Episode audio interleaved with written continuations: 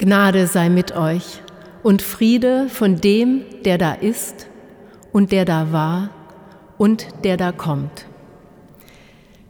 Liebe Gemeinde, heute Abend hier im Dom zu Hildesheim. Es ist dieses eine Bild, dieses eine Pressefoto aus dem ukrainischen Mariupol, das mir an die Nieren geht. Fünf Männer laufen im Eilschritt keuchend durch ein Trümmerfeld. Die Geburtsklinik liegt zerstört da. Die Männer tragen eine schwere Last. Auf der Trage liegt eine Frau, hochschwanger, schwer verletzt. Sie hält ihre Hand an ihren Bauch. Mir sticht die Decke ins Auge, auf der sie liegt. Rot ist sie, leuchtend rot mit schwarzen Punkten ein Erdbeermotiv. Wir haben zu Hause auch so eine Decke. Die verwenden wir für Picknicks im Grünen. Jetzt leuchtet diese Erdbeerdecke bizarre bunt aus den Trümmern hervor. Fast verzweifelt erinnert sie an ein normales Leben mit einem normalen Neugeborenen, an die Hoffnungen, die diese Frau hatte. Wahrscheinlich war diese Decke in der Eile in der Klinik schnell gegriffen worden. Die Welt, liebe Gemeinde, ist aus den Fugen. Wenn Geburtskliniken bombardiert werden und Frauen und Kinder evakuiert werden müssen. Diese wirklich irre Szene aus Mariupol, die Frau mit dieser, auf dieser schwankenden Trage, die Gefahr, die über dieser Szene schwebt, die ruft in mir eine ganz andere Szene hervor, eine biblische Urszene. Es ist die Szene, die wir soeben in der Lesung gehört haben, die ersten Zeilen der Bibel, die von der Erschaffung der Erde erzählen, der Erde, die wüst und leer war. Da heißt es, am Anfang schuf Gott Himmel und Erde und die Erde war wüst und leer. Finsternis lag über der Tiefe und der Geist Gottes schwebte auf dem Wasser. Gerade jetzt in dieser Passionszeit 2022, gerade im Kontext dieser Fastenpredigten, die, Sie, die wir hier feiern im Dom, gerade da hilft es mir, zurückzugehen an den Anfang von allem, was über Gott und die Welt gesagt wird in der Bibel. Es ist schon bemerkenswert, dass gerade in diesen ersten Zeilen schon von Anfang an in der Bibel von Irrsal und Wirrsal der Erde die Rede ist. Die Einheitsübersetzung übersetzt das wüst und leer. Martin Buber schreibt Irrsal und Wirrsal. Die Erde war Irrsal und Wirrsal. Im Hebräischen steht da Tohu Wabohu. Das ist ein Wort, das wir kennen. Tohu Wabohu, Chaos. Einzig ist dieses Chaos, dieses Tohu Wabohu, diese Wirrsal, diese Trümmer eingehegt durch den Geist Gottes, der über den Wassern schwebt. Er schwebt, er zittert, kann man übersetzen. Und wir merken, das ist nichts Festes, da ist noch keine Sicherheit. Der Geist Gottes zittert über den Wassern. Die Gelehrten Israels, die diesen Text vom Anfang der Welt aufgeschrieben haben, die waren ja selbst Vertriebene. Die wussten, was es bedeutet, in der Unsicherheit zu leben. Und da haben sie ihre großen Fragen, ihre großen Fragen an den Anfang von allem gesetzt, was man von Gott und der Welt sagen kann. Woher kommen wir? Wohin gehen wir? Worum geht es Gott mit dieser Welt, die manchmal so paradiesisch schön ist, wo es Erdbeermotive gibt und gutes Leben, wo Menschen sich lieben und helfen und, und unterstützen und wo es manchmal so voller Irrsal und Wirrsal ist? Heute Abend an den Anfang zu gehen, an den Anfang der Geschichten von allem, das heißt für mich, Mut schöpfen zu wollen aus unseren Quellen.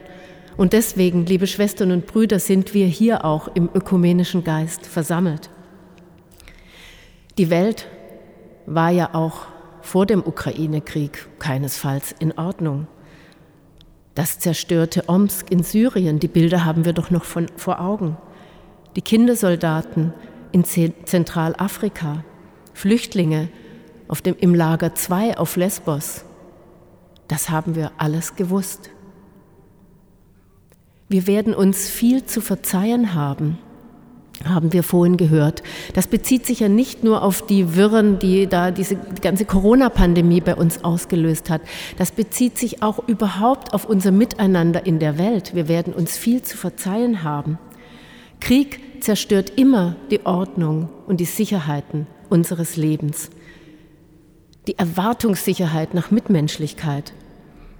Aber dieser Überfall Putins auf die Ukraine, der passierte eben vor unserer Haustür. Und das erschüttert unsere Sicherheiten. Mich macht das auch demütig und nachdenklich, dass wir jetzt so aufmerksam sind, was ja gut ist. Nach 70 Jahren Frieden kommen längst überwundene Ängste wieder in uns hoch. Viele Ältere unter uns können abends keine Nachrichten mehr sehen. Ich weiß das von meinen Eltern, weil sonst der Nachtschlaf dahin ist. Aber auch meine Generation, meine Kinder, unsere Kinder, die schon junge Erwachsene sind, oder die Schüler und Schülerinnen hier in der Nachbarschaft, im Josephinum, bei mir um die Ecke im Andreanum, auch die kennen das gar nicht, Angst vor Krieg zu haben konfrontiert zu sein mit dieser Bedrohung. Das setzt, und das ist das Hoffnungsvolle, eine unglaubliche Solidarität unter uns frei, aber es wirft auch Fragen auf. Von wo kommt Zuversicht? Lesen wir also noch einmal genauer in diesen ersten Zeilen der Bibel, hören wir noch einmal genauer hin. Gott überlässt die Irrsal und Wirrsal der Erde nicht sich selbst. Er schafft im Angesicht der Finsternis, wenn auch zitternd, das Licht. Und er unterscheidet zwischen Licht und Finsternis. Da heißt es, Gott sah das Licht, dass es gut war, und Gott schied zwischen dem Licht und der Finsternis. Und Gott nannte das Licht Tag, die Finsternis aber nannte er Nacht. Gott unterscheidet. Das ist die göttliche Kunst der Unterscheidung, die auch für uns gut ist, die uns helfen kann bei der Umkehr, weil sie uns klar sehen hilft. Seit dem Überfall auf die Ukraine am 24.02. ist es entscheidend wichtig, dass wir unterscheiden, dass wir die Geister voneinander unterscheiden und die Dinge benennen, nicht pauschal die Russen verdammen, sondern klar sehen, dass es einen Aggressor mit einem Namen Putin gibt, nicht die orthodoxe Kirche im Ganzen zu verurteilen, nein, sondern klar zu sagen, es gibt einen Patriarchen Kyrill in Moskau, der gotteslästerlich diese Verheerungen in der Ukraine nicht eindämmt, sondern befördert. Zwei Personen, die Licht überdecken mit Finsternis und Irrsal und Wirrsal in der Ukraine anrichten. Solche Unterscheidungen, liebe Schwestern und Brüder, die trösten nicht. Die können auch als solches noch keinen Mut machen. Die können nur zur Klarheit verhelfen. Aber das tun sie.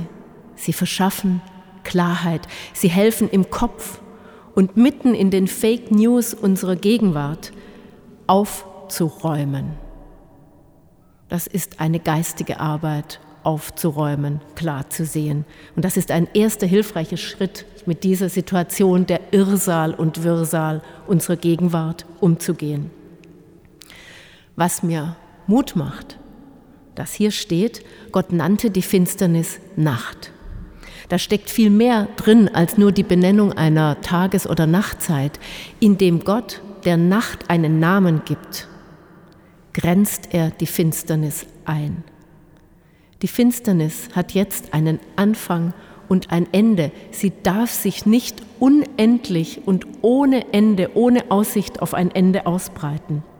Keine existenzielle Finsternis darf unendlich sein.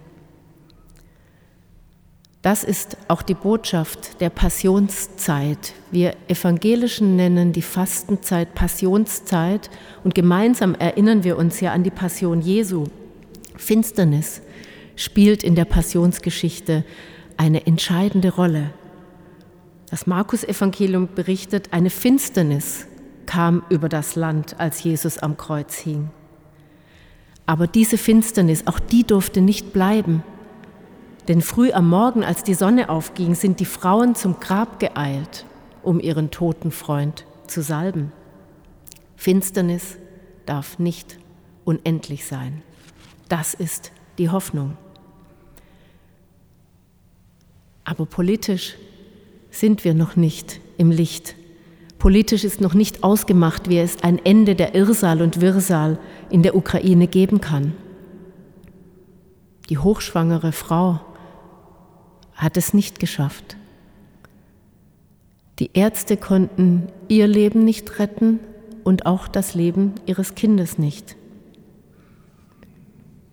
Wir sind noch in der Passionszeit. Ich kann nicht anders als den Tod dieser Frau, und er steht exemplarisch für das Leiden, als den Tod dieser Frau, die ja gute Hoffnung war, in die Geschichte vom Anfang der Welt, die von Anfang an mitgedacht ist, als Irrsal und Wirrsal hineinzulesen. Ich kann nicht anders, als ihre Geschichte auch in die Passionsgeschichte Jesu hineinzunehmen und ihr zur Seite zu stellen.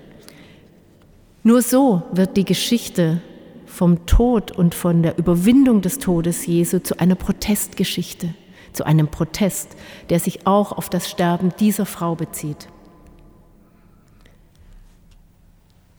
Aber Protest braucht auch Zuversicht. Protest braucht auch Licht. Licht am Ende des Tunnels. Protest braucht auch einen guten Geist, der nicht nur irgendwie protestiert und Gewalt mit Gegengewalt beantwortet, sondern von einem Geist des Friedens beseelt ist. Wir müssen nicht ohne Licht durch die Passion, durch die Passionszeit gehen. Wir müssen nicht ohne den Geist Gottes mit unseren Finsternissen klarkommen.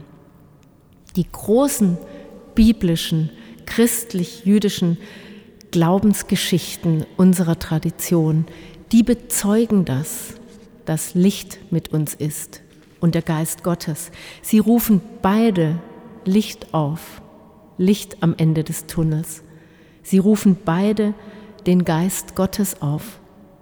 Und wenn er auch noch zitternd am Anfang über den Urfluten schwebt. Daraus schöpfe ich Hoffnung. Und die Erde war Irrsal und Wirrsal, und Finsternis war über der Tiefe, und der Geist Gottes schwebte über dem Wasser. Und Gott sprach, es werde Licht, und es ward Licht. Und Gott sah, dass das Licht gut war. Da ward es Abend, da ward es Morgen, der erste Tag. Und Maria von Magdala und Maria, die Mutter des Jakobus, und Salome kauften wohlriechende Öle um hinzugehen und den toten Jesus zu salben. Und die Frauen kamen zum Tag, zum Grab, am ersten Tag der Woche, sehr früh, als die Sonne aufging und das Licht aufging. Und sie sahen, dass der Stein weggewälzt war. Amen.